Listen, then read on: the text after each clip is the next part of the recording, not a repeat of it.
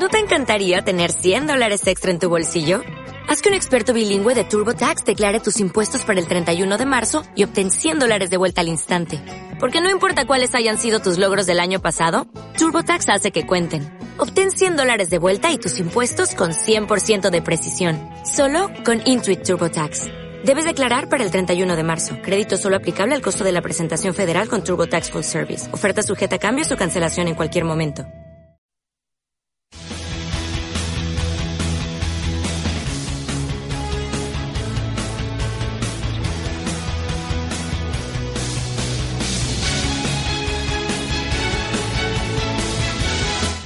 Doctoresdeltiempo.com presenta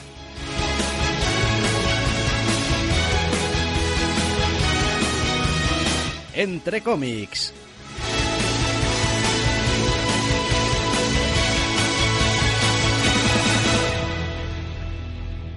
Bienvenidos, queridos oyentes, a una nueva edición de Entre cómics. Doctor Snack, muy buenas. Muy buenas. Esta semana continuamos con los pequeños números uno de los Batman Mal. Tenemos alguna novedad bastante extraña de Marvel y la verdad es que bastante variedad en general. ¿Sabes de qué acabo de darme cuenta? Una cosa que no tiene nada que ver con los TVs que tenemos esta semana. Es que empiezo siempre los programas diciendo pues saludos o no sé, ni lo que digo ya es tan automático que no sé, doctor Snack. Sí.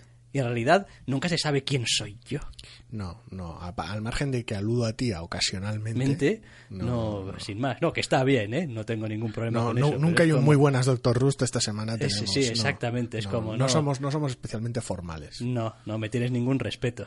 No es como si no me hubiese dado cuenta. Ya Oh, Dios mío, es verdad, el editor jefe de la página me ha pillado que no le tengo respeto. Bien, pues sí, efectivamente, a ver, este comentario viene también un poco al cuento de que, pues cuando no tienes grandes cosas y buenas cosas que decir, pues al menos tómatelo con sentido del humor. Hace buen día, ha salido el sol, hace una temperatura bastante agradable sin llegar a ser bochornosa, está Pues hay muchas cosas en esta vida que son Que están buenas bien. y están bien. y- Tal vez, tal vez muchas de las novedades de esta semana no, pero Mm, otras no, cosas sí. Otras cosas sí, Sí. exactamente. De todas formas, como aquí, pues en fin, estamos para lo que estamos, No para hablar del tiempo. Exacto. Pues aunque siempre es socorrido, vamos a empezar hablando de ese primer TVO, como decíamos, ese Batman The Drowned, o The Drowned número uno de Dan Abnett y Philip Tan con Tyler Kirkham para DC en un número más de estos detalles del evento Metal. Me acabo de imaginar un podcast de conversaciones de ascensor. No sé muy bien para qué, con qué fin. De conversaciones que no van a ningún lado. Torturar a la gente escuchándolo, dices. Y sería terrible. En fin, sí, Batman. Eh, uf. El ahogado. Sí, bueno, la ahogada en este bueno, caso. sí. A la spoiler. Pero está en la portada. Spoiler. Spoiler. Salía desde el número de spoiler. Eh, otro más. Llevamos cin- cinco.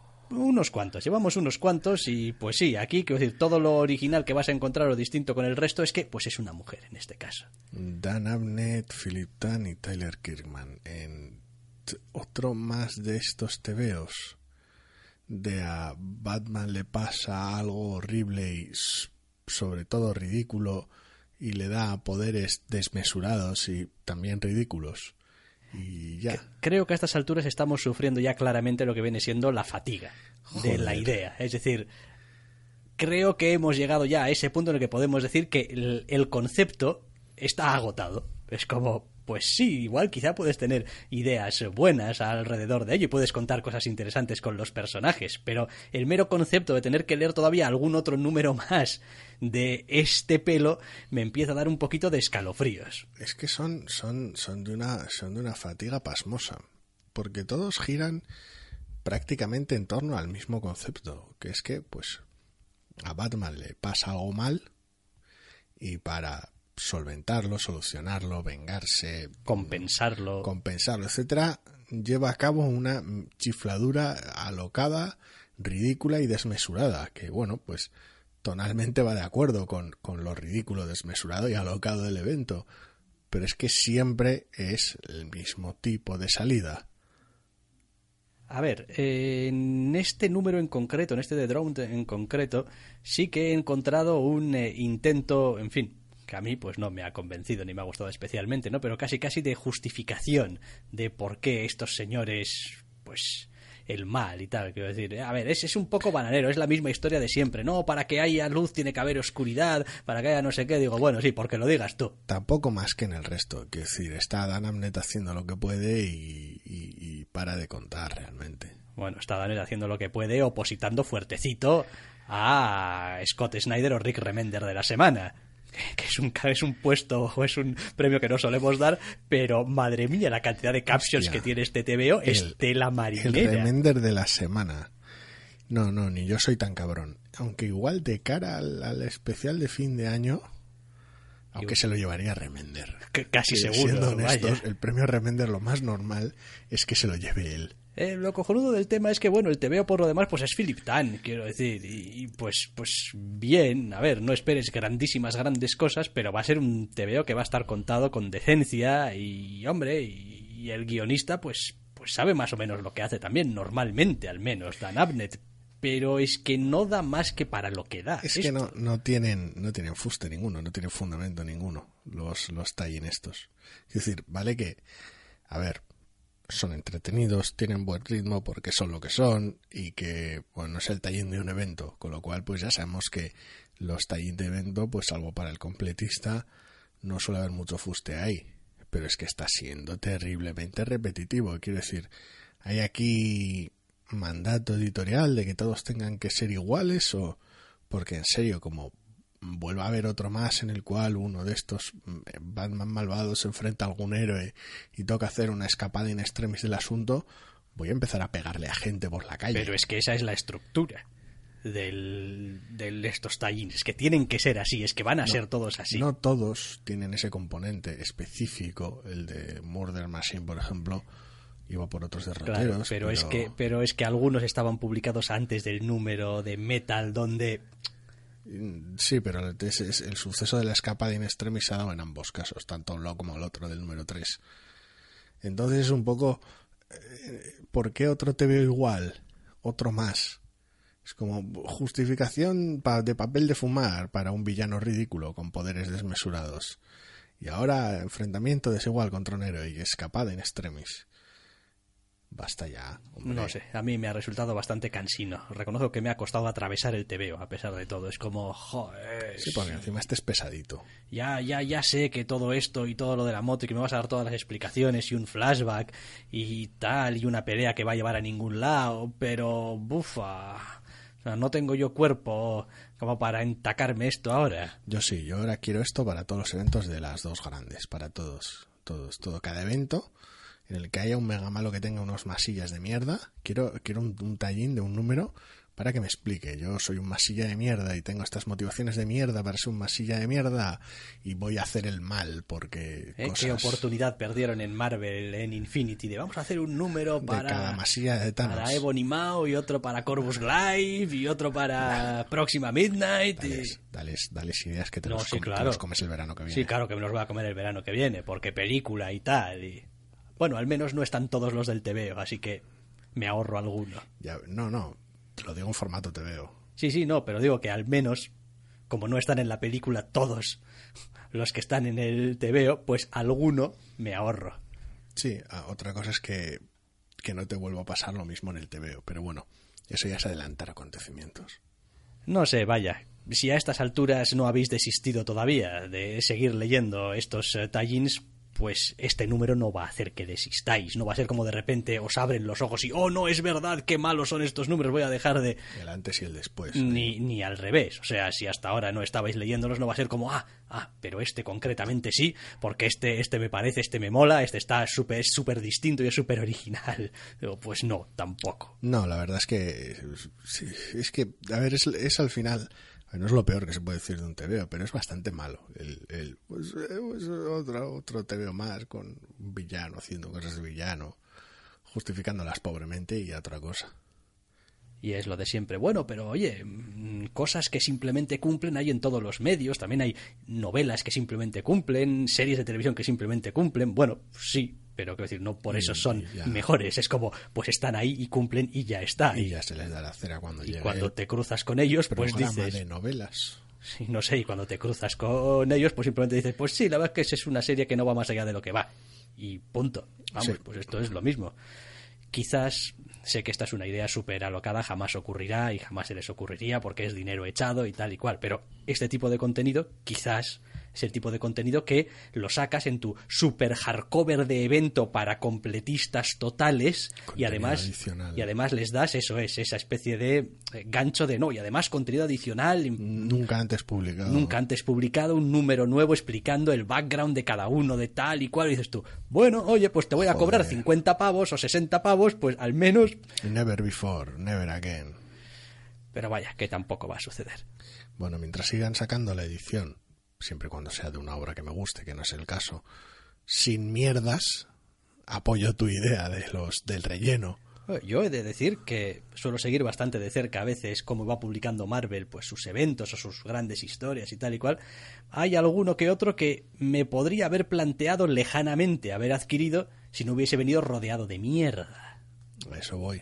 Es como, pues, hombre, yo este material en concreto me interesa, pero me lo habéis vestido muy mal. Including mierda no sé qué, número cero, tontería, Free Comic Book Day no sé cuántos, no sé qué mierdas, alfa no sé qué, Prologue tu otra mierda, Y de re- y de regalo- número 78 de otra colección que Y de regalo 20 o colateralmente. 25 pavos más de los que debería valerte. Y es como, mm, no, gracias. Lo del coste es una putada. Lo de agarrar el TVO que quieres recopilado como, como lo quieres y que tenga basura ya ni te cuento. No, bueno, aparte de Porque que... el dinero te lo puedes permitir, pero arrancarle páginas al TV va a ser que no. No, y luego te genera otro problema. Es como esto que debería ser una edición más o menos manejable de 6, 7, 8 números de peso y tal, que te lo puedes leer tranquilamente, de repente ahora es un tochal que tiene 200 páginas más, en total son 400 y esto es inmanejable. Necesito una tril para poder leerlo. Yo como soy de leer, de leer con las, con las piernas en alto y el TV apoyado en mi barriga, pues me da un poco igual. Bueno, pues te dará un poco igual, pero... Soy el tipo de tío que tiene absolutes en casa y que no le importa que pesen más que un bebé recién nacido. Bueno, como estamos en este podcast, pues sabemos que no estás hablando de vodka. Ah, no. No, ¿verdad? o sea, sí, pero no tengo botellas de tres litros y pico de vodka. Ok, correcto. Vaya, que, que ya está, que ya veis eh, el nivel en el que estamos de análisis. Análisis, ponedle todas las comidas del mundo a este TVO. An- análisis profundo del TVO. Eh, Batman de Draft número uno, Dan Abnett, Philip Tan, Tyler Kirkham, DC, seguimos adelante, esto cada vez está más cerca de acabar. Por cierto, leí también que el siguiente número de Metal, creo que todavía para largo nos lo fían, porque por alguna razón creo que no sale hasta finales de noviembre, o una cosa así. Si quieres te explico yo la alguna razón Mm, Venga, va. con mis con mi conocimiento de insider del, del mundo del TVO. Ajá. Es que cada número tiene un, un porrón de páginas innecesarias y entonces se tarda mucho en hacer uno. Ya Ya. está, ya no, está. no creo que es la razón. ¿eh? Es decir, habrá algo, hay algún evento entre medias, no sé, Halloween, vacaciones, va- algo. Hombre, te comba Halloween a fin de mes, eh, Acción de Gracias, te pilla también en estas fechas. No sé, sé que vi la fecha de cuando salía el siguiente número de Metal y dije, pues madre mía, pero si voy a estar hasta olvidado de que iba esto para cuando salga, pero eh, allá ellos. Bueno, ya se encargará el TVO de recordártelo. Va de Batman. Hombre, sí, supongo que tendrá al menos no menos de siete viñetas explicándome no menos de siete orígenes, ahí todos enchufados en unas viñetas, ahí a pura fuerza de voluntad. Bien, dejemos esto ya y vayámonos a otra cosa que, en fin, tampoco es que sea precisamente No, la gloria bendita maravillosa descendida del cielo para No. iluminarnos a todos. no, no. Deadpool vs. Old Man Logan número uno de 5. A eso hemos llegado. Declan Shelby escribe y Mike Henderson dibuja.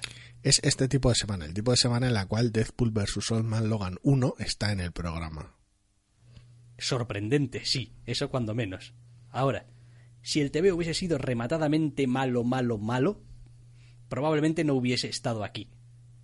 Pero ha conseguido en cuatro páginas hacerme reír y ya solamente por eso pues le permito. Las primeras cuatro páginas del TVO me parece que son, vamos, maravillosas. Me he estado partiendo la caja un buen rato por el, el- el tipo de comedia viejo estilo de la vieja escuela de toda la puñetera Es un vida. puto slapstick ridículo. Sí, sí, sí, un slapstick ridículo, pero llevado, vamos, perfectamente bien. O sea, me parece que es esa ese repeti- repetir el chiste, la repetición de- del chiste que me ha parecido buenísimo. Igual es que me ha pillado con la guardia muy baja. Es como, esto va a ser muy malo, vamos a ver qué hay aquí. Oh, vaya, y me ha hecho gracia. Estiran demasiado el chiste. Nah, creo que está bien. Lo vende la última página que es un, eh, una splash page. Y entonces te lo acaba de vender. Es como, hostia, llegas a la tercera página y esto está resultando ya cansino, pero boom. Yo creo que sí. A mí me ha hecho gracia. No sé, a ver. ¿qué Está es- muy bien planteado. ¿Qué, pero- qué queréis? ¿Deathpool mm, versus Allman Logan? Pues Pues tenemos aquí una buddy movie del montón con dos personajes a los cuales les puedes hacer todas las barbaridades que quieras de slapstick y de, y de burradas, porque ambos tienen factor curativo, tienes a un viejo cascarrabias y a un chiste con patas, con lo cual pues, a ver, evidentemente no es que el TVO se haga solo, pero la dinámica ya te, viene dada de, de mano, es conocida, es fácil, funciona y uno entra muy fácil al TVO a poco talento que tenga y talento tiene de sobra. Otra cosa es que, bueno, pues la trama sea bananera, los intercambios entre los personajes sean poco inspirados y el resultado final sea un TVO gracioso de acción que se olvida tan rápido como se lee. Bueno, quizás sí, no digo yo que no, pero he de reconocer que este mismo argumento, que es bastante ridículo, no me refiero al argumento en sí de se pegan eh, Deadpool y Allman Logan, que, en fin, eso no es un argumento, eso es un... sino en sí mismo el, el- el- la, la historia que puede haber ahí de no, porque hay un personaje que y hay otros que tal, eso lo hemos leído en plan en serio, más de una vez y más de dos veces, sobre todo en historias de los eh, X-Men, Si alguien la- siendo perseguido. Sí, y la verdad, pues si vas a volver a reutilizar eso, al menos hazme chistes por el camino, porque yo ya no puedo leer una historia de no sé quiénes quieren encontrar a no sé quiénes y leérmelo en plan en serio. Es como, joder. Hombre, la alternativa sería si vas a hacer un TV de chistes, procura que tenga una trama que no esté sobada también. Sería otra perspectiva. Sí, claro. Que decir, este cómic no se hace, no se hace por aprovechar con chistes una trama reciclada, se hace por hacer chistes con un team up gracioso. Pero todo el mundo no puede ser de Fix. ¿Dónde está de Fix? No sabemos dónde está The Fix. ¿Dónde está The Fix? Bueno, ya ¿Alguien sabe dijimos, dónde está The Fix? ya dijimos que ahora que ha terminado de escribir Secret Empire, el amigo Spencer, pues a ver si se pone las pilas. Más le vale. Bueno, eh, pues eso, que el TVO es, es graciosete, pero sí que es verdad, he encontrado especialmente poco inspirados los intercambios entre, entre los dos protagonistas estos. Quiero decir, Sí, yo esperaba que fuera un festival mucho más insufrible, porque no soy especialmente fan de Deadpool. Y eso que ha habido etapas que me he leído muy a gusto, pero no soy fan de Deadpool, no soy fan del abuso del personaje cuando cae en gracia, no soy fan de la, absoluta destrucción de la cuarta pared, etcétera, etcétera, etcétera, etcétera. Y sin embargo esperaba que me cayese gordo en este TVO, me, me resultase pesado, pero me resultó más bien indiferente. Tampoco es que Olman Logan sea mucho más que un sosías, ¿eh? Pero, en este pero, número. pero, pero Old Man Logan no es el de los chistes. Quiero No, decir, es el Strike ya. Man de Deadpool en el TVO. Pero si Deadpool tampoco está especialmente gracioso, te queda un TVO más deslavado que la hostia. Deadpool hace lo que puede y lo que puede es... o sea, pues, No sé, es una, es una sensación rara. Es un TVO gra- gracioso a, a priori, pero, pero, como, pero como muy, muy, muy sobrio al mismo tiempo. La trama, como ya hemos dicho, está suadísima. Va de que algún tipo de comando, organización, gente rara persigue a alguien y nuestros héroes se ven pillados en medio de la manera más ridícula. Sí, la verdad. Eh, lo demás, pues yo no sé, he de reconocer que cuando he visto Declan Shelby y he visto que era el escritor, pues me he quedado un poco como, oh Dios, el escritor. No, sin más. O sea, es un. No sé, te veo. Es que iba a decir que para fans de alguno de los personajes. Pero tampoco es eso, porque no tenemos un Oldman Logan ahí. Todo ya más quemado que la mierda. Que supongo que es lo que podría atraer a los fans del personaje, porque es una de sus características principales. Ni tampoco tenemos un Deadpool súper loco. Es un team up como muy tibio, muy, muy razonable. Sí, es posible que por eso me haya entretenido, como me ha entretenido. Sí, pues si fuera súper, súper chistosil, seguramente te hubiera sentado como una patada. No, no me acerco a un TVO de Deadpool, pero vamos, vamos, tengo una orden de alejamiento permanente. Sí, yo cuando me has dicho que, que te había hecho gracia al principio y que, eh, que ni tan mal, digo yo, qué raro. Que te veo con Deadpool, el Doctor Rust, qué raro. No, mm, no. Pues- Luego lo he entendido. Pues es más estándar que un TVO de Deadpool, de los normales. no sé. Es decir, no, sé. no, no, no ofende en, en el sentido ese de, pues es súper chistoso y es intenta todo el rato ser súper, súper divertido. Y pues no, tampoco. Bueno, No sé, es un TVO gracioso que, pues eso, tiene esa, esas escenas de acción que están bien montadas y bien llevadas, pero que en ningún momento aspira a ser nada más que un TVO pasable. No sé, es una sensación muy rara, no hay, no hay ambición en, el, en la trama, no hay demasiada creatividad en los chistes, ni hay ningún riesgo con una puesta en escena extraña, una narración arriesgada, no hay no hay, no hay nada que haga el TVO destacar, vaya. no, no, en general eh, está contado de la manera, digamos, entre comillas, más eficaz pero sencilla a la vez. Es como, bueno, esto podríamos contarlo igual de bien, pero además ser un poco más sofisticado. Seguramente sí, pero tenemos una manera más sencilla, ¿no? De hacerlo, sí, pues. No sé, más arriesgados, más alocados, ir más a tope con los diálogos de Deadpool, contrastarlo más con Norman Logan super mega gruñón y bajonero, totalmente salido de madre que no pinta nada en este TVO con Deadpool, algo, forzar la forma. No, no tiene, es un TVO sin más, del montonísimo. Bueno, del montonísimo, pues es eh, lo que hay, es lo que toca. Pero vaya, no sé, yo a veces del montonísimo, pues, pues lo cojo con gusto, ¿eh? Porque después me encuentro con este TVO, Kid Lobotomy, número uno de Peter Milligan y Tess Fowler para IDW, ¿No te ha gustado? y jo, es que a mí estos TVOs no me gustan. Estos- es que- estos TVOs. Es que no me hagáis hablar de... ¿Por qué, ¿Por qué me autoobligo a hablar de estos TVOs? Es decir, yo debe- debería estar prohibido que yo hablase de estos TVOs, porque no puedo... A ver, voy a tener que forzarme a contenerme. Nah. Y... eh, no me interesa nada, tío. No me interesa. Quiero decir, es que no me interesa. Es decir, entro al TVO, abro el TVO y digo...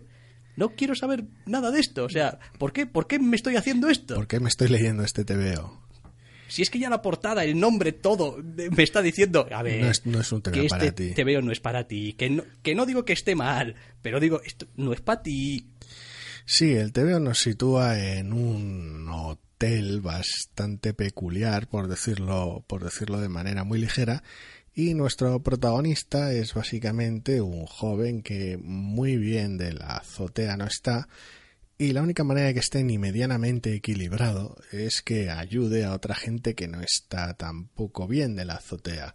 Quiero decir, esta es la sinopsis más distanciada, ambigua y libre de spoilers que puedo hacer del TVO, por decirlo de alguna manera. Quiero decir, es como muy neutra, no suena nada especialmente extrava- extravagante porque cómo funciona el TV en general, eh, cómo se lleva a cabo todo el proceso de que este joven esté más o menos equilibrado, el trasfondo de los personajes en un bastante extenso flashback que tiene el TVO, el entorno familiar de- del protagonista, complica bastante más las cosas y las enrarece bastante La más. sinopsis es lo más normal que vais a encontrar Pero del sí. TVO. Entonces, claro, el resultado es que tenemos una chifladura bastante seria de TVO en un entorno que a priori podría pasar por ser un, entorno contemporáneo como el nuestro, pero claro, la situación está tan jodidamente salida de madre que cualquier, que cualquier cercanía que pueda tener el TVO con la realidad es, es, es muy, muy tenue. Porque los personajes son todos una desmesura chiflada. La situación es, es, es para encerrarlos y el flashback muy muy largo en medio explicando las cosas más que ayudar lastra el TVO de una manera obscena. Todo toda sensación de eh esto empieza así de manera muy loca. Tira para adelante acompáñame en este viaje súper chiflado la mata por completo cuando tiene que retroceder para añadir explicaciones que tampoco necesitaba.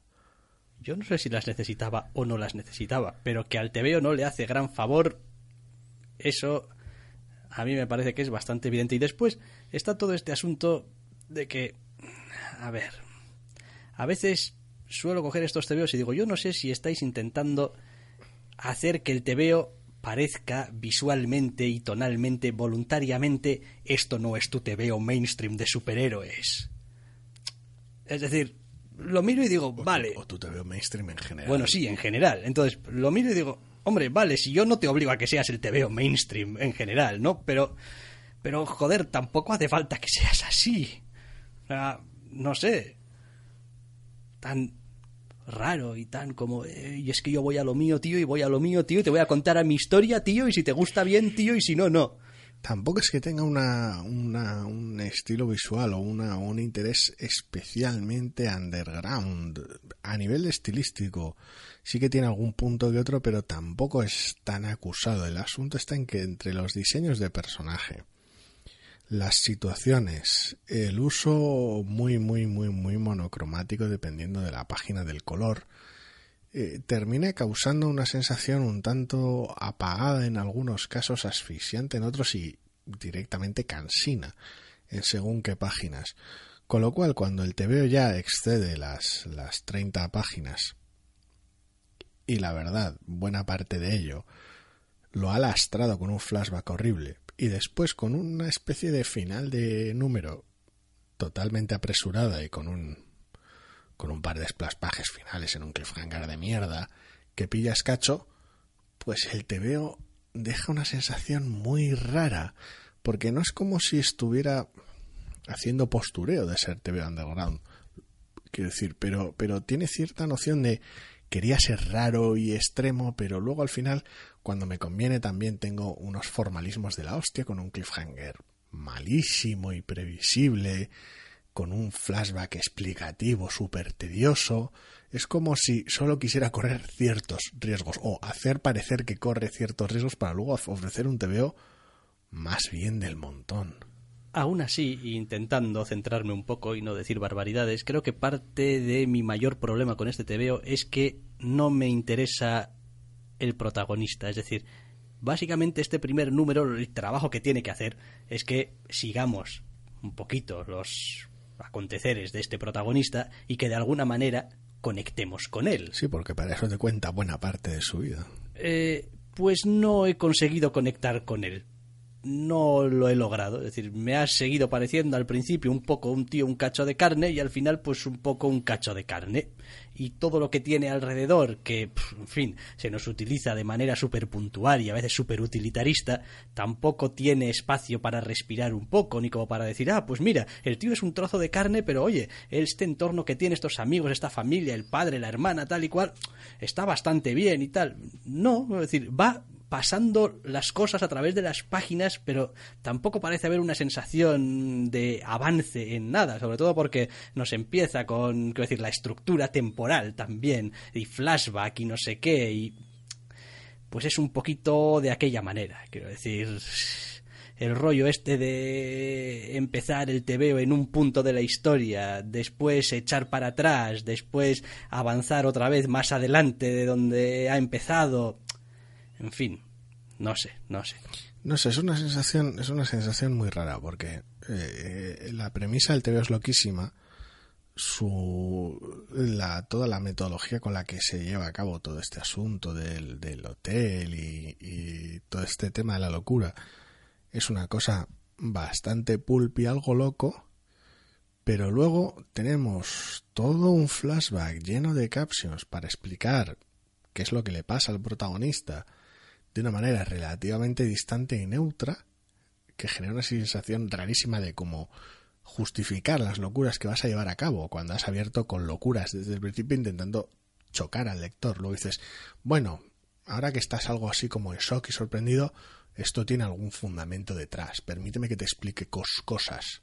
Y ahora voy a meter más locuras, que ya veremos si te explico o no, pero tampoco es todo tan loco. Cuidado, déjame que te guíe, te lleve de la manita no sé, queda un tebeo muy, muy, muy extraño.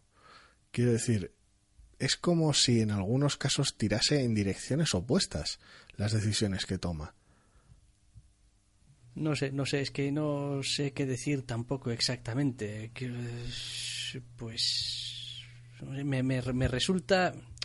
A ver, nunca me gusta cuando leo un tebeo y no tengo claro qué es lo que está pasando y miro este TVO y digo, bueno, pero eso no es lo que pasa en este TVO. En este TVO sé exactamente lo que está pasando. Pero sigo teniendo la sensación de que a pesar de toda la información que me han dado, sigo sin saber lo que está pasando.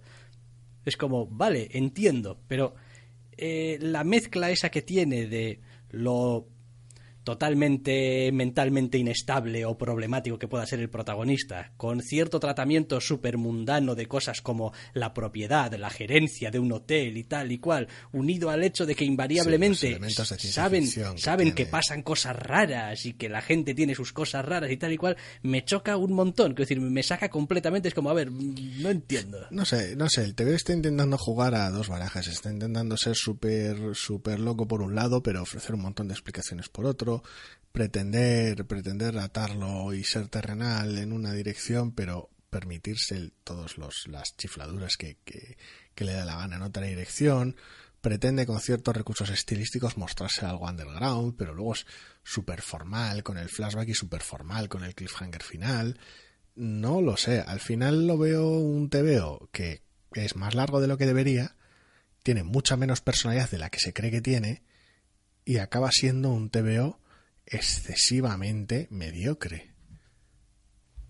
Quizás sí, no sé, a mí no me gusta tampoco definir demasiado ni hablar demasiado de los TVOs con los que no he llegado a conectar porque es algo que me dificulta muchísimo hablar de ellos, porque realmente es como si me quitasen un poquito el suelo debajo de los pies y decir, jo, es que no es una cuestión de que no me guste el TV o no me haya gustado el TV, es decir, no es una sensación de, de desagrado con lo que estoy viendo, es una, es una sensación de no poder conectar a ningún nivel con él, es decir, es como, me siento como un lector leyendo la historia, Quiero decir, y probablemente es de las peores cosas que puedes decir eh, como lector de TVOs de un TVO. Sí, en, ningún momento te sientes invitado a su fiesta. Eso es, es como no, estoy siendo consciente en todo momento de que estoy haciendo un esfuerzo por incorporarme a la historia que me están contando. Creo que en este caso no se trata una cuestión de desconexión, de desconocimiento, de falta de familiaridad con, con ciertas ramas del medio, sino con simplemente una, una torpeza por parte del propio TVO.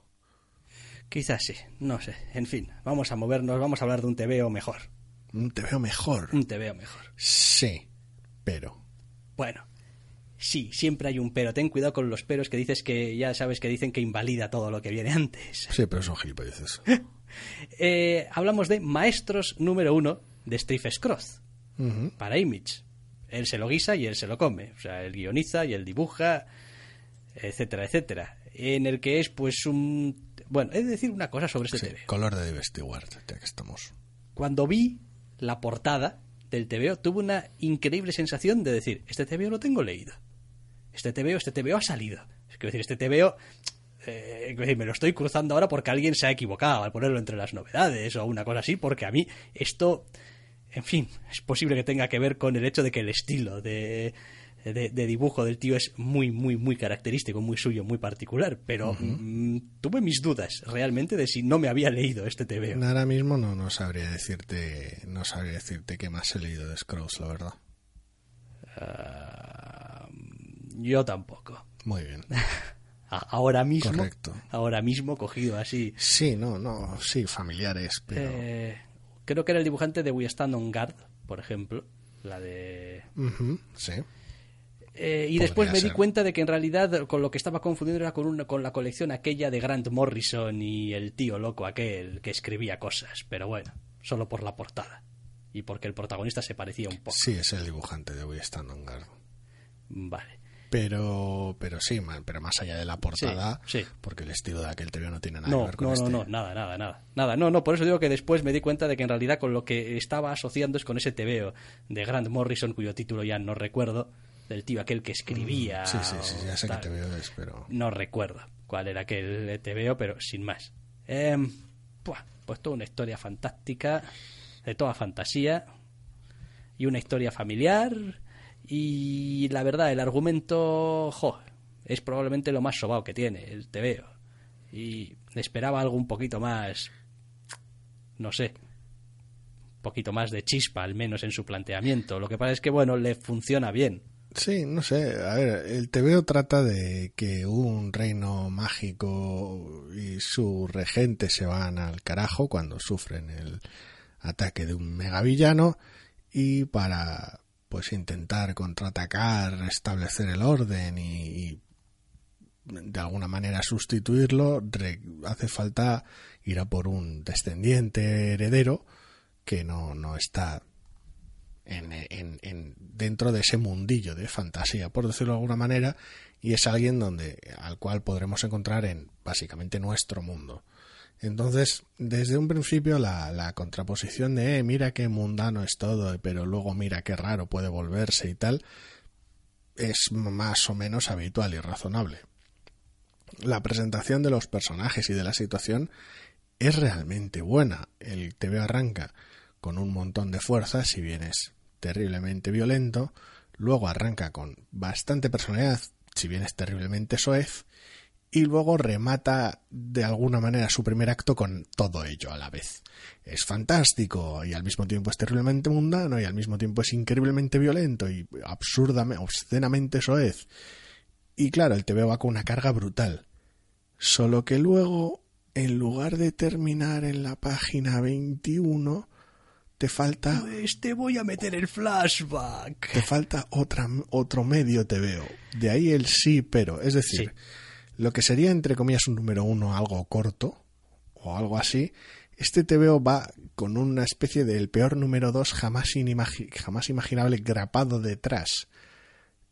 Con lo cual, todo lo que ya habías entendido por el contexto de la situación en esas primeras 20 páginas, ahora procede a explicártelo con chistes en las casi 20 siguientes. Y es obsceno, malísimo y deleznable. Bueno, yo no creo que sea para tanto.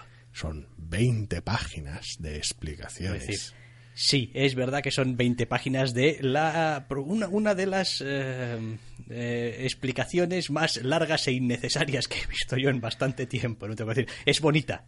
Es bonita. Sí, está, sí, el dibujo sigue siendo la misma maravilla. decir, es, es- es- es precioso y bueno, tiene algún golpe divertido aquí o allá y tal, que pues está bien y lo hace llevadero y pues también entra mu- en muchísimos tropos de los mundos de fantasía y tal y cual, pero sí, a ver, tiene, tiene algunas cosas pues que es pues para pegarles un poco, o para pegarle en este caso, que es solamente uno, un poco, sí.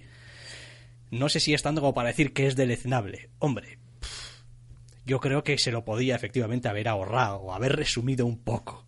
Porque lo interesante efectivamente está al principio, lo interesante está, Está en el ahora. está exactamente en lo que está pasando ahora. Mm, La duda es. mm, Va a ser todo el TV así, ¿verdad? Quiero decir, no, Pues hay, espero que no. no hay razón para no pensar lo contrario. Ya pues espero que no.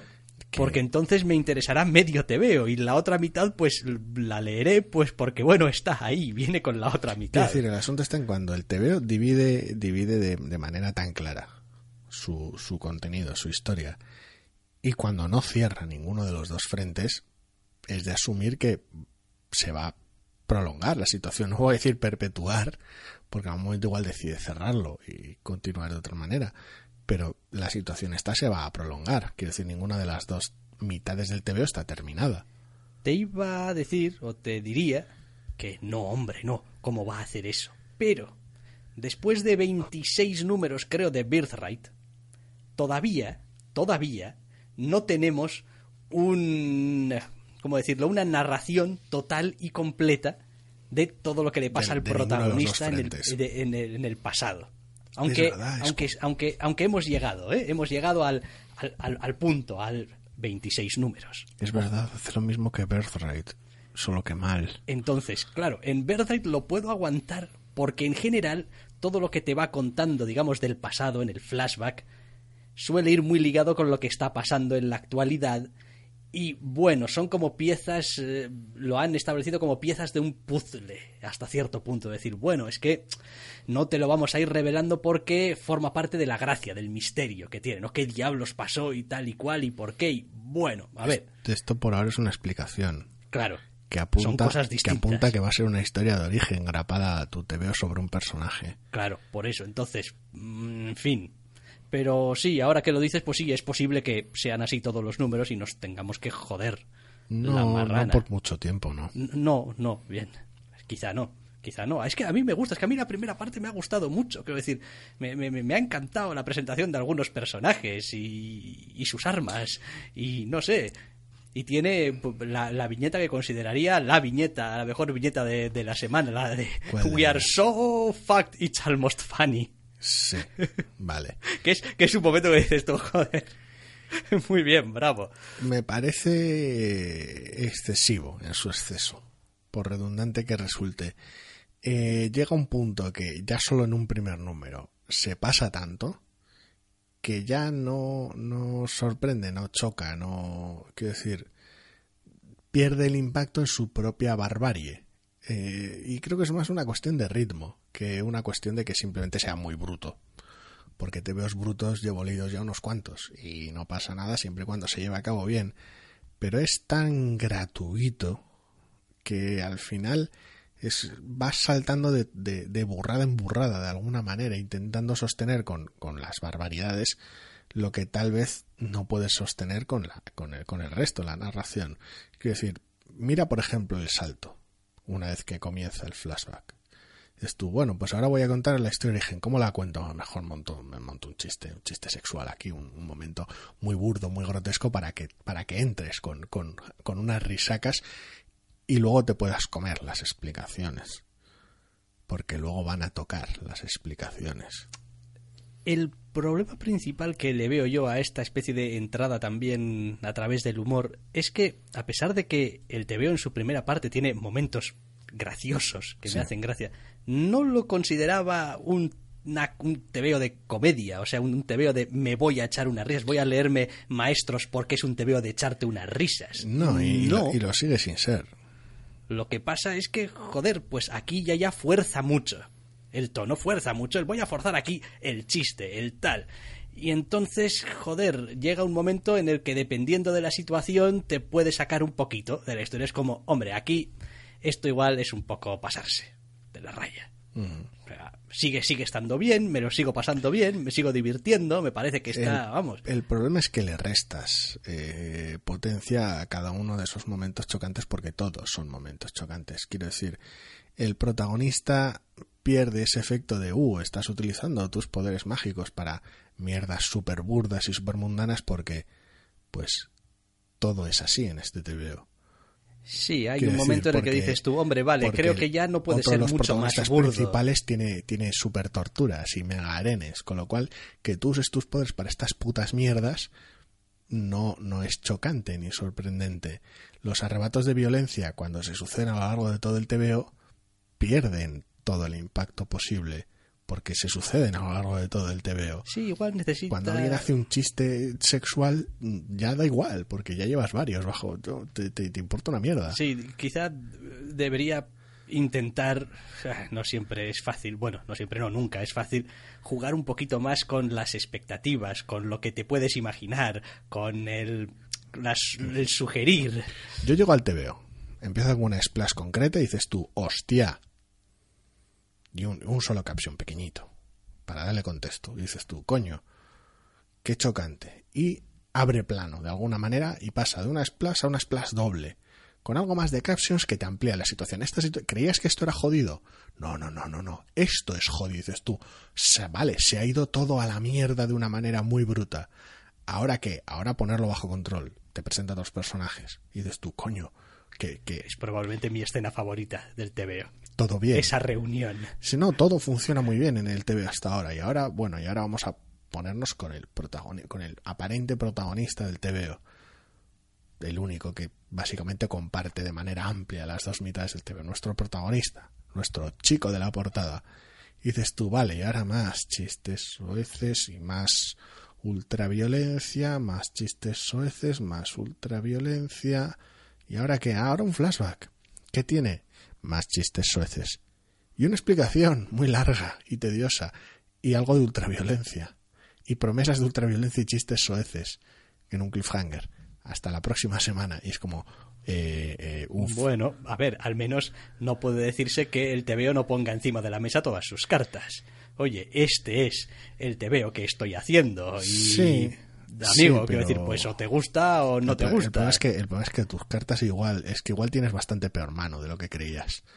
Ese es el asunto. Bueno, tienes un par de triunfos potentes, lo que pasa es que solo me tienes un par, entonces los usas continuamente. Es como, ya sabes, joder, es un poco como... No lo sé, no lo sé. Es que además esta estructura de, de, uh, de, de que te importe de alguna manera el viaje, si realmente el flashback se va, va a continuar contando, si va a ser medio te veo esa, ese, esa historia de que, bueno, aunque sepas cómo termina, porque sabes cómo termina, porque es la otra mitad del TVO, eh, lo importante es el viaje, el cómo. Y estuvo, hombre, pues si el cómo van a ser ultraviolencia y chistes soeces, igual no estoy tan interesado, porque te repites más que el ajo ya en un solo número. Ese es el asunto. Quiero decir, es que, es que si parte de tu TVO, y una vez más insisto, sí, condicional, porque no sabemos si va a repetir la estructura en los siguientes números, consiste en que me interese por el proceso, mal vamos, mal vamos. Quiero decir, si vas a apostar por esto, más te vale apostar en, en corto.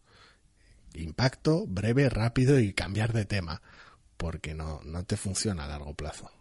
Sí, a ver, después el TVO toma una serie de elecciones que no porque otros las utilicen, pues tienen que ser buenas. Quiero decir, después de esta va a ser la sexta temporada de Arrow, la serie de televisión. Sí, de eso ya hablaremos en nuestro otro programa. Sí, por si no lo sabéis, tenemos otro programa. Somos, mm, no sé, así tenemos el ego del tamaño de Texas. Zascandileando, lo podéis buscar por ahí. Em, después de seis años viendo esa serie, es decir, sé lo que es un flashback, y sé lo que es un cliffhanger, y sé lo que es un cliffhanger en un flashback. Y, en fin, todos estaremos de acuerdo en que por mucho que pueda ser divertido o pueda ser adecuado, no tiene ningún puto sentido narrativamente hablando, porque... Depende de los personajes involucrados en el flashback. Bien, pero normalmente para nuestro protagonista, es decir, las apuestas para nuestro protagonista, pues como que te dan un poco igual.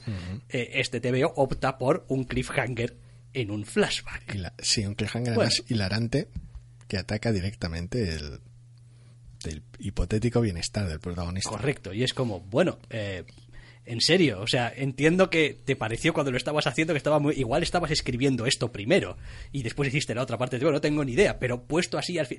A ver, que no, tío. El problema es que no es tanto un cliffhanger como tal. Quiero decir, no, es. No, no es como, uh, le podrían pasar cosas al protagonista, jeje. No, no estoy leyendo un te veo con él después, no. Ya sé que no. Pero lo, realmente gracioso no es eso, lo realmente es que más que como cliffhanger, respeta la estructura del cliffhanger de unas cuantas viñetas, voy haciendo un build up y de repente splash, splash, boom, cliffhanger. Pero no es un cliffhanger, es un chiste. Quiero decir, con lo cual...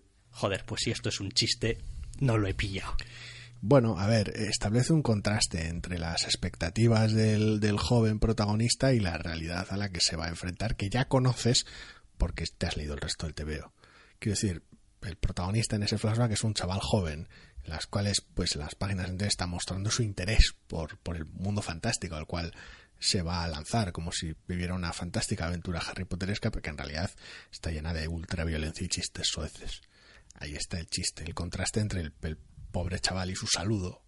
Ya, ya, como bueno, sí, decir, ya, que no es un gran chiste a estas alturas del TVO ya, bueno, pero... Joder, no, no, no es un gran chiste. Pero es un chiste, quiero decir, no es un intento de chiste. No es un cliffhanger. Quiero decir, le vamos a dar el premio Nobel a intento chiste, de chiste. Chiste es. Bueno, chiste bueno, malo. Pues bien, vale, pues...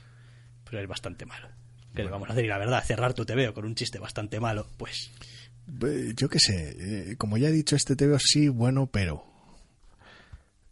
Ese es el problema que, que no, no, no. Es, es, es ese, ese, de alguna manera, ese invitado gracioso en una, o ese familiar gracioso en una cena familiar que, que de alguna manera hace gracia los dos primeros chistes y luego ya lleva varias copas de vino de más y empieza a repetirse y a, agarrarte del hombro mientras te repite el mismo chiste, le huele el aliento a vinazo y es muy pesado y quieres que se vaya, es un poco esa persona.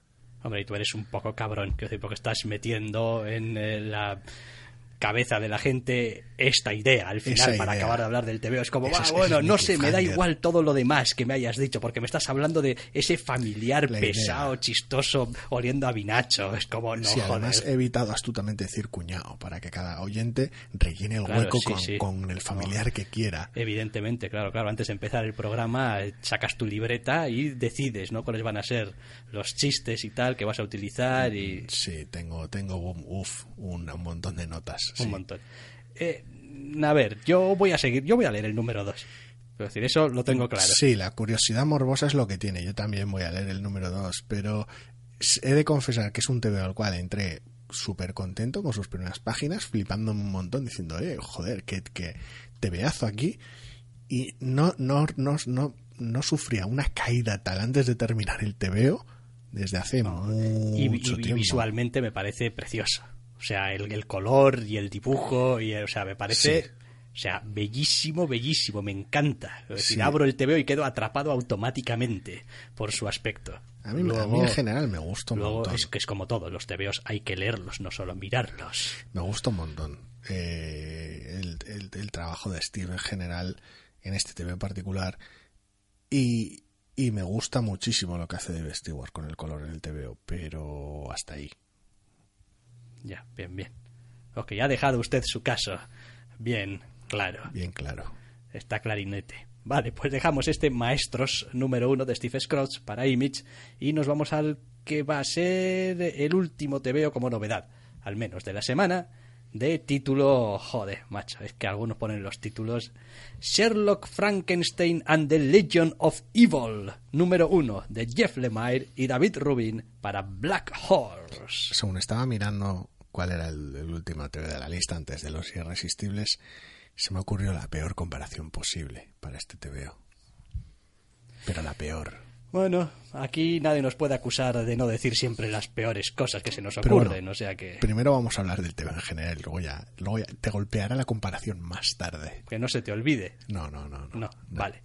Eh, Sherlock Frankenstein and the Legion of Evil, al menos por lo que he podido entender, Sí. viene de Black Hammer, Sí. de esa colección.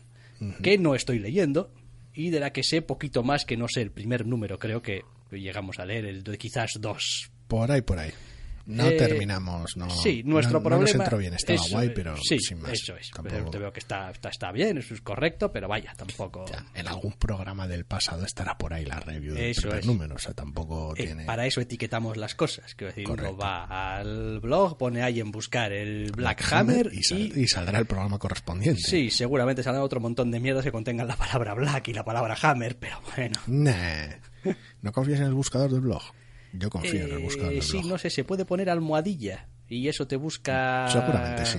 Digo, porque si pones Powered, Powered by Google. Es que yo solamente ello. utilizo el buscador como si fuese un buscador normal y claro, me saca todos los resultados que contengan las palabras que estoy buscando. Sabes que un buscador normal, como un buscador normal, utilizo como un buscador normal, te admite comillas y máses y menos. Ya, sí, bueno, quiero decir, para otros. No hace falta que pongas Andior, En pero... cualquier caso, Sherlock Frankenstein the Legion of Evil número uno de Jeff Lemire y David Rubin lo que nos cuenta es la búsqueda de un personaje de su padre.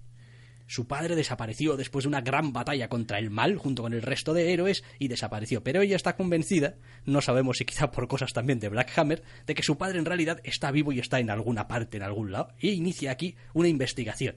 ¿Y por dónde empiezas a buscar a tu padre, el gran superhéroe? Intentando encontrar a su gran archivillano. Sí, de alguna manera intentamos ser lo menos...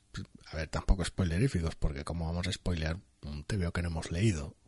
Porque Oh, hemos leído el spoilers de número. Black Hammer. Me voy a inventar mierda ahora porque no sé nada. Imposible, pero, pero bueno, a ver, por, por aquello de, de- de equilibrar un poco las cosas, sí, el TVO básicamente funciona como una investigación periodística, porque es lo que es. Lo cual ya a mí me ha entrado mucho mejor que, el, que, que Black Hammer. No sé, me ha resultado más interesante. ¿Que es porque está David Rubin involucrado? No tengo ni idea. No lo sé. Pero aun ignorando ese hecho, que no, no es como si pudiera uno trocear el, el TV en su cabeza y separar qué es lo que me ha gustado y no, sí que es cierto es que la historia me resulta más interesante. Y el tratamiento de la misma me resulta más interesante. Aparte, además, pues, coño, David Rubin. Hombre, a ver. eh, para empezar, entre la historia de vamos a buscar a un superhéroe, vamos a buscar a un supervillano, pues probablemente está hecho cien mil veces más. Vamos a buscar a un superhéroe que vamos a encontrar a un Bueno, supervillano. Black quizás. Hammer iba de otra cosa. Ya, bueno, pero esto no tiene nada que, o sea, tiene que ver, pero es su propia mm, su propia cosa. Y después el mero hecho el mero hecho de enfocarlo a través de la búsqueda periodística le quita ciertos matices y le añade otros que no tendríamos si fuese soy el agente Mene Mene, este es mi caso y otra vez la mierda noir de 3 al cuarto que hemos leído últimamente Sí, en 50.000 Con tu detective de turno. con tu detective de turno, tal y cual. Los héroes desaparecieron y me tocaba a mí y o sea, no. Aquí la encargada de llevar la investigación es una periodista, lo cual te ahorra un montón de clichés de por un lado del noir y por otro lado de la acción. No es un no es un detective extra astuto y dispuesto a remangarse y repartir puñetazos y disparos si hiciera falta. El personaje es un personaje de otro tipo, lo cual le dota al TV de frescura. La aproximación por parte de los supervillanos no es tampoco súper original, pero sí que es más interesante que otras contrapartidas, otros, otras rutas de investigación, por decirlo de alguna manera. Para mí, en realidad, este TVO funciona porque me creo el mundo que me presenta. O al menos me gusta. Sí. Eh, está lleno de cosas súper mundanas, como coger el autobús, pagar las cosas, mirar cosas en tu móvil, que son y son cosas que podemos hacer todos y con las que uno se siente muy cercano a pesar de que bueno el entorno en general del mundo este pues eso tenía superhéroes y supervillanos y sí porque bueno aparte de este primer número se mueve entre superprisiones y supervillanos y flashbacks y recuerdos de situaciones superheroicas locas pero nuestro protagonista lo dicho es una periodista cogiendo el autobús. Entonces claro es distinto. Al margen de bueno los guiños que puede haber en la parada del autobús, pero eso ya es cosa de David Rubin. Sí. Después, yo de reconocer que David Rubin es un tío que me gusta. Me gusta como dibuja. Hay algo. Si me apuras, me atrevería a decir que igual. Me gusta, evidentemente, cómo dibuja. Igual me gusta más cómo se colorea. Sí. Adoro el color de este tío también. Es decir, me parece que entiende perfectamente lo que necesita su dibujo. Sé que suena un poco a tontería, joder, es su dibujo, como no vas a ver lo que necesita, ¿no? Pero, pero, o sea, no sé cómo serían o cómo podrían ser quizá eh, sus obras pues coloreadas por otra gente, ¿no? Yo creo que seguramente perdería, porque tiene, tiene un, toque, tiene una calidez, tiene un... A ver, calidez, tampoco es calidez, encaja todo, tío. No sé si, si perder tampoco es la palabra, cambiaría, evidentemente seguro, y lo dotaría de otra de otra textura, de otra noción distinta, pero sí que es cierto que en este caso específico eh, el estilo que le imprime el color a su propio dibujo es una chifladura en general. Quiero decir, los personajes en su mayoría son relativamente mundanos en, en, su aproximación cromática, el vestuario, el pelo, cualquier, cualquier momento que necesite color incluso cómo les afecta la iluminación, en general es relativamente, relativamente para lo que es el color conservadora, y luego cuando nos metemos en los personajes más extravagantes o en los entornos más raros, entonces el color se dispara muchísimo más, hacia unos espectros mucho más locos, mucho más arriesgados, con lo cual tienes momentos de, de gente de uniforme y gente de civil con sus camisas blancas, tus pantalones grises, tu bufanda, tu gabardina, que son muy, muy mundanos en su color, y luego tienes otros que no tienen normal ni el fondo del bocadillo con el que hablan. Es lo que iba a decirte precisamente, que una de las cosas que más me llaman la atención y más me gustan de este TVO es que los jodidos bocadillos de muchísimos de los personajes están coloreados y normalmente es algo que no se hace nunca porque suele quedar como la mierda. Es como, es que después no se lee bien lo que pone. Quiero decir, aún diré más, hay algunos que incluso el texto que va dentro de un bocadillo coloreado es ese mismo color, pero más fuerte, más intenso, más oscuro. cosa, cosa que normalmente no suele funcionar tampoco nunca. No, alguna vez ya nos hemos metido con, con algún TVO que tenía unos bocadillos bastante complicados de digerir. Recuerdo ahora un par de ejemplos. Uno, aunque no, no, no, no hablamos de ello para mal, pero sí hablamos del TVO, era Meridian, en este caso por la fuente utilizada. Pero recuerdo el último TV del que hablamos mal por sus bocadillos, si no recuerdo mal, fue el Mae. Mae, Mae, Mae. Jinja. De Jinja. Sí. Ah, el aquel que se iba a la hermana, una dimensión, que luego volvía. Aquel tenía unos bocadillos y unas onomatopeyas también. Algún otro ha habido, creo, con una tipografía especialmente también denunciable, que no hace demasiado también, que, que, sí, que era como, joder, macho, si es que cuesta leer tu veo ¿no? Eh, pero aquí, aquí no. Es, es, es más, hasta que no me he empezado realmente a mirarlo un poco, prácticamente ni me había dado cuenta de que la gran mayoría de los personajes tienen bocadillos coloreados. y funciona como que la protagonista es la que no tiene, la que tiene un bocadillo estándar, por decirlo de alguna manera, lo cual es fantástico porque es la única que es entre comillas normal de todo lo que hay que decir. Es este tipo de cosas las que hacen que al final me haga clic un TVO, el, el, apartado artístico, digamos, ¿no? Es decir, joder, yo esto no sé si es bueno o es malo o no, pero que esto es así y que si le cambias algo yo sentiría que está peor. Pues... Son un montón de pequeños detalles. No sé, no sé. Después, pues bien, es como todo, habrá que ver a dónde va la historia, y habrá que ver el ritmo que puede mantener, y habrá que ver pues si tiene acción o no tiene acción, pues cómo se resuelve, sí. ese tipo de aproximaciones y tal. Sí, la comparación de mierda era una comparación de mierda muy sencilla, que es el, el CSI Miami de, de, de, de este TVO. Que decir, me gusta más el spin-off que el TV original. Ah, Básicamente, sin más. Sí, sí, sí, sí, puede pasar, puede pasar. Es, es, es, es, curioso, pero sí, eh, en este caso entra mucho mejor al primer número de esto que al primer número de Black Hammer. Mm. Las cosas como son. Sí, no, adoro. A la larga no, no tengo ni idea de lo que pasará. Adoro, adoro las fuentes de luz de este señor. Es decir, adoro cómo iluminan la, las luces, los móviles, los todo, toda, toda fuente de luz en este TVO es, es, es gloria bendita sí, para mi con vista. Los, con los colores que utiliza tiene una, una cualidad de neón en muchos casos bastante curiosa cuando es apropiada. No sé, no sé. A ver, bien, a ver, al final es verdad que estéticamente pues cada uno tenemos el tipo de cosas que nos resultan más agradables, uh -huh. independientemente de que sirvan o no sirvan a la historia.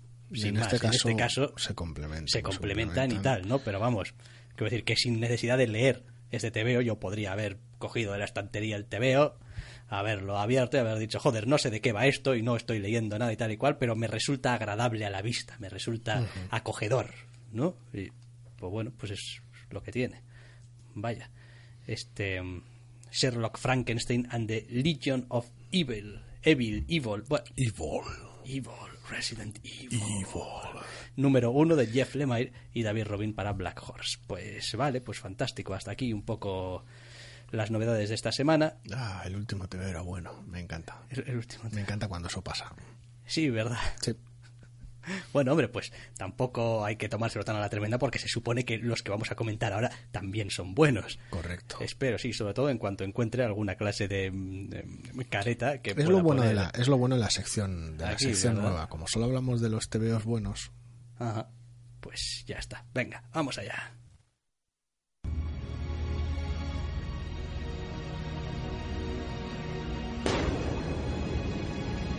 No solo de novedades vivimos los doctores.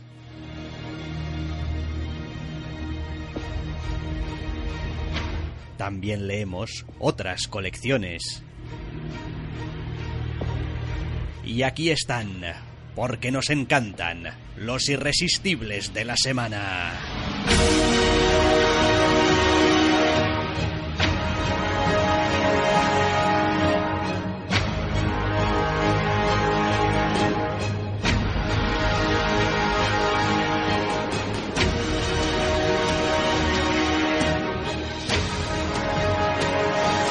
Bueno, menos lobos, caperucitas, menos cuentos, menos música. Vamos a hablar ya de los tebeos que han salido esta semana y que molan y que están bien.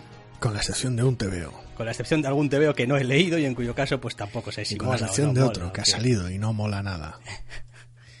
¿En serio? Sí, sí. Tengo que abrir con él porque, porque lo han vuelto a hacer. El Team Greg ataca de nuevo. Pero esta sección no es para hablar de los tebeos que nos han gustado. Sí, sí, pero fugazmente tengo que hablar de Increíble Hulk 709. Porque no solo Greg Pak vuelve al planeta Hulk, porque es un cabrón, sino que además vuelve con Greg Land. Ya está. Ajá. Fin de mi alegato. Fin de tu alegato. Correcto. Ahora pasemos a los tebeos cojonudos. O, ok, quiero decir, y aparte de generar un cierto sentimiento de desasosiego en mí al decirme que ese acontecimiento que, ha sucedido. Que ataca decir, de nuevo. Macho, esto es como si, no sé. Eh, Pero así tienes a tus villanos localizados. ¿Sabes dónde están? Sí, exactamente dónde están. Eso es. Bien sí, lejos sí, en las colecciones que leo. Sabes que Greg Lance está ocupado ahí. Y entonces ya te puedes como tranquilizar con otras colecciones. Ajá. ¿Sabes ya, que, pero ya sabes, sabes lo que, que pasa. ¿no? No, va, el, mm, el, Imperio Galáctico está matoneando planetas en el borde exterior, aquí estamos a salvo, ¿no, tío? Sabes que tarde o temprano van a venir a por ti. Cabrones. En fin, vale, pues por ejemplo, ¿qué hemos tenido esta semana? Pues un Batman número 33. 33 números, seguimos leyendo Batman y lo cojonudo es que nos está gustando. Joder, lo cojonudo es que este es un pedazo de número de Batman que acojona. Para empezar, joder, Joel Jones dibujando. Tom King al guion, Joel Jones dibujando. Y es como yo abrí el TV y dije, oh Dios mío, ¿qué, qué clase de bendición ha caído sobre nosotros para que Joel Jones también esté en esta colección. Es como, primero tuvimos a David Finch, un David Finch bastante irreconocible. El mejor, no, vale, reconocible sí, pero el, el mejor David Finch. El mejor David Finch con los colores además de Jordi Beller y tal, que es como, bueno, bien. Después, Michael Janin. Después, Mitch Gerats. Y ahora tenemos a Joel Jones. Es como, ¿pero qué está pasando aquí? Todo el mundo quiere pasar por Batman. A ver, yo lo entiendo, ¿eh? yo querría pasar por Batman ahora mismo, pero, joder, este está que se sale la puta colección. Es una maravilla. Quiero decir, no solo es una pedazo de colección de tres pares de cojones, sino que además este número en concreto, por la trama que continúa y cómo decide continuarla, que vaya par de pelotas. Lo segundo, tener a Joel Jones dibujando siempre es una maravilla. Y seguimos con Jordi Belera al color. Es decir, esto es un tebeazo como la copa de un pino. Parte uno de un, un arco argumental nuevo que, que da miedo lo bien que está planteado. Sí, no, además tiene las dosis justas y convenientes de un poco de humor, un poco de no voy a decir tampoco desarrollo de personajes, pero sí de, bueno, vamos a juntar aquí unos cuantos personajes a que tengan su momento, ah, y que intercambien pareceres y que se les vea interactuar un poco, joder. Y la verdad es que está, está muy bien y además de estar muy bien, es interesante. Es decir, es que a veces hay TVOs que están muy bien, pero bueno, en realidad son como volver sobre terrenos conocidos o sobre ideas que ya se han tratado. Es decir, este TVO está explorando más o menos territorio, entre comillas, novedoso. con Batman a estas alturas, territorio novedoso, en fin, lo justo. Pero es interesante. continuamente te da alicientes para seguir leyendo. Entonces, joder, pues está muy bien. El cliffhanger es una maravilla. Sí. Eh, ¿Qué más hemos tenido esta semana? Pues por ejemplo, un número 26 de Doctor Strange, que está en una de estas etapas extrañas de la colección. Doctor Strange y la aventura episódica. Exacto, ¿por qué? Pues porque tiene que entrar un nuevo equipo de autores dentro de poco. Me atrevería a decir que incluso igual el próximo número ya y entonces pues están entre comillas haciendo tiempo. ¿Para qué te sirve? Pues para tener historias autoconclusivas, para tener un poquito pues eso de seguir viendo a la Selma Stanton ahí a ver un poco cómo se bandea y tal y pues al Doc pues pues siendo ahí un poco otra vez maestro. La verdad es que a mí es una mm, caracterización que me gusta esta. Sí, tenemos al Doc en su carácter más o menos detectivesco, entre comillas, de lo sobrenatural, aunque el entorno sea totalmente extraño para, para ese tipo de historia y con sus poderes regular, que es normalmente como mejor funciona el personaje, como más interesante suele resultar, y con un aprendiz que, que, que de alguna manera no haga solo de caja de resonancia de los pensamientos del doctor, sino que sea un personaje interesante con el que compartir esas aventuras y no simplemente un proxy de lector al que explicarle cosas. Con lo cual, este tipo de TVOs bien hechos suelen funcionar muy bien y este no es una excepción. Sí, después en el apartado también del dibujo y tal, pues bueno, pues tiene una identidad muy característica, muy propia, un poquito pues, sucio, un poquito oscuro y tal, pero no deprimente tampoco, es simplemente es una cuestión de, bueno, pues, pues de, tono, de color, de, de, ambiente, pero vaya, sigue manteniendo un poco esa característica de esta que le empezó a dar Jason Aaron al doctor de, bueno, cosas muy raras y tal, pero esto si no me lo tomo con humor, pues pues me voy a la mierda de todo lo que me pasa, ¿no? Y entonces, pues, está bien. Eh, más tebeos así un poco mencionables que hayan podido salir esta semana, pues, pues, pues, pues, pues de Mighty Thor, por ejemplo, número 700, que ha llegado así como una cifra muy redonda. Y en fin, pues tampoco es que haya gran cosa que decir, porque sonaron y 700 artistas. Porque la mitad del TVO es seguir con el arco argumental de lo que está llevando la colección de Thor y la otra mitad es un poco excusi, excusi, historias y flashbacks y no sé qué y no sé cuántos porque es el número 700. Entonces, pues sí, bueno, también algunos, bueno, sabes que vamos a tener alguna clase de películas de cosas y tal y cual, ¿verdad? Pues aquí pues vas viendo lo que te vas a encontrar en el cine, aquí, desde ya. Te avisé de cuál podría ser el evento del verano que viene, ¿verdad? Sí, sí. Algo avisaste, pero quiero decir, hago oídos sordos a palabras necias. Sí, sí. Si puedes, puedes, puedes no escucharme todo lo que quieras, pero, pero te lo vas a comer, te vas a comer las gemas con patatas y lo sabes. Ya. Va a pasar, va a suceder. Sí, hay hasta alguna viñeta por ahí, sí, efectivamente, que, bueno, pues... Ya ve, igual no, ¿eh? Me Pero cansa bueno. un poco a veces eh, Marvel, porque cuando hace ese tipo de cosas, porque ya no sé si estoy leyendo sus tebeos o estoy viendo merchandising o publicidad De sus película. películas. Y, Bueno, al mm, final, al final, independientemente de la justificación o la idea original o el, o el motivo, a ver que siempre va a afectar, evidentemente, pero el motivo, lo que hacemos aquí es relativamente sencillo, que es juzgar el TVO y punto. Con lo cual, pues, tampoco me va a gustar o dejar de gustar por sus propios méritos. Evidentemente no soy, no soy impermeable a, a- a los porqués se hace un TVO, pero De todas maneras, si esto de que hipotéticamente se hiciese una cosa con las gemas en el futuro Sí, y fuese Infinite- un evento, un Infinite War 2. un Infinite War Como 2 un o como le quieras llamar, o lo que sea y tal y cual, y pusiesen ya por fin al puto Dauterman a dibujar un, un evento, Se cumpliría más de una profecía de Pues tirón. bueno, pues al menos, seguramente llegaría tarde porque dije que en dos años y me parece a mí que ya han pasado. Sí, sí, me da que hace más de dos años que dijiste Sí, que ¿verdad? Dauterman iba a dibujar un evento. Pero bueno, pero al menos, al menos algo. Nunca se sabe. Vale, más cosas que han salido esta semana. Pues se ha acabado, por ejemplo, una miniserie como Captain Phasma en su cuarto número. ¿Te refieres a Journey to Star Wars, The Last Jedi, Star Wars, Captain Phasma, libro 1, parte 4? No sé, con tantas cosas que has dicho, igual algo has dicho mal y no, no me refiero a ese he Sí, sí, no, bien. está claro. Lo estaba leyendo. Eh, pues es lo que hay, a ver. Ha sido, ha sido, seamos serios, ha sido al final el relleno definitivo, quiero decir, ha sido el relleno de crema. Es el, pues, bien, quiero decir, está, me, me encanta cómo dibuja el dibujante y tal, y cómo le queda Fasma y cómo lo han coloreado y los Sí. brillis, brillis y fantástico, pero, sí, a todos nos gusta Marco Chicheto, pero bueno. pero la ver. historia es una chuminá. Bueno, a ver, Kelly Thompson hace lo que puede. Son cuatro números de, de esto tiene que ir aquí entre películas y tiene que ir de esto y terminar de esta manera. Pues bueno, dota a los personajes de cierta entidad, de cierto cuerpo, sobre todo tratándose de personajes que en la película pues no han tenido tiempo, como es la Capitana Phasma. A partir de ahí, pues en cuatro números de Aventurilla Galáctica, pues bueno, a ver, no es un TVO que realmente merezca la pena ir a lo loco a por él, pero es un TVO que está bien.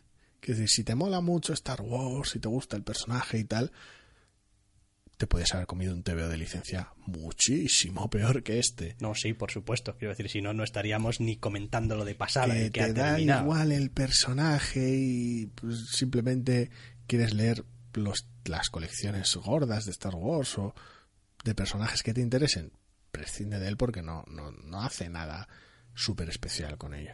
En cualquier caso, si eres de los que tiene antojos raros y dices, no, pues me gustaría leer cuatro números al azar de lo que sea, de algo de Star Wars y tal y cual, bueno, pues, pues procura que tenga Kieron Gillen por delante y seguramente acertarás seguro.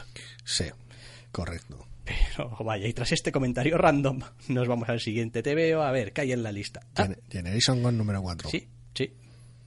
A mí me sigue resultando interesante, la verdad. Al Scott, Andrea Lima Araujo y sí. Sí. Quiero decir, es como, vale, mira, estamos en el cuarto número y ya estás haciendo algunas cosas que quizá esperaba que si las si fueses a hacer, las hicieras mucho más adelante. Y Sí, bien, pero, pero no por ello son cosas que, que te- de- de- o sea, dejabas de esperar que pasasen. Es posiblemente el número más predecible hasta la fecha de esta colección. sí, lo compensa siendo quizá uno de los tebeos eh, visual y visceralmente más atractivos, quizá. De alguna manera, de alguna manera compensa lo, lo predecible que podría ser, o al menos lo predecible que me ha resultado, con, con lo contundente, claro y, limpio que, que resulta, tratando los, tratando los temas, que es como, vale, este, este par de cosas sabías que iban a venir y posiblemente te veías venir que se iban a resolver de esta manera. Y cogen un número y resuelve ambas de esa manera sin gilipolleces, sin chorradas y sin prolongar las situaciones de maneras ridículas. Y ya está. Eso te iba a decir. Lo bueno que tiene es que ahora uno puede ir al número 5 con una cierta sensación de decir, bueno, tienes espacio para seguir construyendo la historia que me estás contando. Quiero decir, no tienes que seguir arrastrando demasiadas cosas del planteamiento inicial, algunas las vas a arrastrar, pero sigues teniendo cierto espacio ahora para construirte alguna cosa nueva. Sí, entre comillas, el que pudieras ver lo que iba a suceder o anticipar que iba a suceder lo que sucede en este número no significa que pudieras ver más allá. Quiero decir, ahora nos movemos en un terreno muchísimo más pantanoso y muchísimo más interesante. Sigue siendo un TV sorprendentemente limpio a nivel de prosa para lo que me suele tener acostumbrado al Scott, con lo cual funciona mucho más ágil de lo que de lo que podría y eso se lo agradezco un montón. Sí, no, yo la verdad es que estoy sorprendido de, de estar leyendo todavía Generation Gone y además diciendo, no, no, o sea, bien, o sea, dame más, dame el quinto número que me lo quiero leer, que me interesa lo que me estás eh, contando. Eh, antes de pasar al último te o sea, o por el anteúltimo, vamos a pasar por el último para dejarte después que desbarres un poco, que es Made Men número 2. Made Men número 2 era aquel TVO acerca de una descendiente de, de Frankenstein y tal, y bueno, pues le pasaba, pues trabajaba en la policía, le pasaban cosas horribles a su grupo y pues... Y de repente el TVO se convertía en una película de, de terror y acción ochentera. Mm, mm, sí, y la verdad es que el número 2... Con un estilo muy oscuro y llamativo. Y... Es uno de esos números que hace un montón de cosas que no me gustan sobre el papel. Es como flashbacks, flashbacks, contexto, contexto, explicaciones, explicaciones pero se las arregla para contarlo con un poco de fuste, con un poco de gracia, encajándolo bien, dando la cantidad suficiente de cada cosa y envolviéndolo todo en pues en un dibujo que sigue siendo también muy atractivo y muy propio para lo que me está contando y metiendo ya que me tienes que contar algunas explicaciones y me tienes que dar algunas cosas un poquito mascaditas o al menos has decidido darme las mascaditas, al menos que tenga alguna clase de sorpresa ahí entre medios, al menos que haya alguna clase de espacio para decir, anda coño, no, y que siga teniendo la, la, que siga reteniendo la personalidad que tenía el primer número y el tono que tenía el primer número. No, no, y lo hace, y lo hace. Y la verdad es que, en fin, mm, creo que argumentalmente se va a mover mm, también bastante predeciblemente. Es decir, ahora mismo yo estoy apostando casi casi por un, no sé, un grupo de, de gente que se dedica a, no sé, mm, venganzas así a lo loco, porque al final es de lo que iba también un poco el número uno, o vamos a, que, hacer venganzas y tal, pero no sé, no sé, me sigue pareciendo que está, que está bien, es interesante, es interesante y además, no sé, se permite añadir también algún personaje nuevo entre medias que puede ser interesante y que tiene pinta de que a la larga va a ser también uno de estos personajes que los vas a tener un poco en contraposición con los protagonistas y tal y no sé, no sé, se las arregla para ser agradable e interesante y no sé, para hacer todas esas cosas que necesita hacer un número 2, esto solemos decirlo muchas veces, jo, es que el número 2, madre mía, las explicaciones, quiero decir, es que al final, tal y cual, pues lo hace, las planta todas, pero lo hace con estilo, oye. Al menos a mí me lo ha parecido. Y...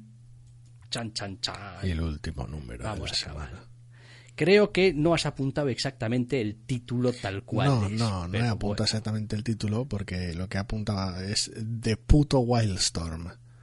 Entonces, no, el TV no tiene puto en el título. Ajá, número 8. Número 8 de The Wildstorm. Eh, Warren Ellis, John Davis Hunt, un TV descomunal, enorme y, y, maravilloso. Que arranca con explicaciones extravagantes, continúa con, con personajes súper chiflados y remata con la introducción de un par de personajes que no es que sea predecible, que, que lo es, porque ya incluso una de las portadas secundarias de Brian Hitch te presenta a los dos personajes en cuestión. No, no, no, pero hombre. Vale, ya está, no me digan más. Ya sé quiénes son. Ah, porque has visto la portada de Brian Hitch. No, porque cuando dices Brian Hitch, estamos en el mundo de Wildstorm y son dos los que se presentan. Quiero decir, a ver, podría ser súper sorpresivo, pero vamos a... Te equivocas. Me equivoco. Te equivocas. Sí. Sí. ¿Seguro? Seguro. Vale, me equivoco. Oye. Cuando, cuando termine el programa ya te enseño la portada y me cuentas. Ok, ok. pero te equivocas. Vale, vale, no, no, me, me basta. Hay, pues. cuatro portadas y pues te equivocas. Pues bien hecho, bien hecho. Pero aún así genera cierta anticipación, porque por un lado son personajes que te van a impactar en esta historia, en este número 8, que estamos hablando ya de un tercio de lo que van a ser los 24 números, que son, entre comillas, dos agentes libres que no sabes muy bien para dónde van a tirar en toda esta conspiración de organizaciones, y por el otro lado, para los fans de, pues, de, de, cierto trozo de lo Wildstorm, pues es, es el tocarse y el fanservice. Con lo cual, todo bien. con lo cual, todo bien. ¿Veis? Nos encanta acabar el podcast diciendo, no, todo bien. Todo bien. Todo bien, correcto, bien seguramente se nos han escapado, ¿eh? Entre las grietas algunos otros te veo más, no sé. Quiero decir, yo realmente hasta que no llego prácticamente al fin de semana no acabo de tener bien claro qué es todo lo que me interesa leer de lo que ha salido porque en serio es una puta locura. Quiero decir, lo del mercado estadounidense y sus publicaciones es una puta locura. No hay persona humana que pueda seguirle el rastro a lo que va saliendo. Pero bueno, se hace lo que se puede, al menos con lo más gordo, con los nombres más llamativos o lo que sea. Y sin más, que dejamos aquí ya el podcast por esta semana y os emplazamos, si así lo queréis, a la semana que viene. Hasta la semana que viene.